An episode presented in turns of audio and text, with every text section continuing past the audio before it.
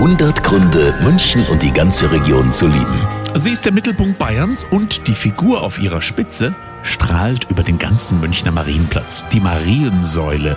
Ein Grund, München zu lieben. Aber der Standort hat einen klitzekleinen Schönheitsfehler, erzählt Roland Götz vom Erzbischöflichen Archiv. Man hat dann beim U-Bahn-Bau in den 1960er Jahren die Mariensäule noch ein Stück verrutscht insgesamt, weil die Südbebauung des Marienplatzes beim Wiederaufbau auch ein Stück verrutscht worden war. Um den Eindruck von Mitte weiterhin beizubehalten, musste man sie etwas verrücken.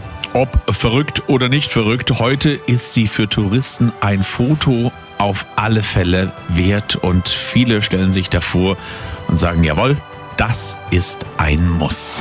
100 Gründe, München und die ganze Region zu lieben. Eine Liebeserklärung an die schönste Stadt und die schönste Region der Welt.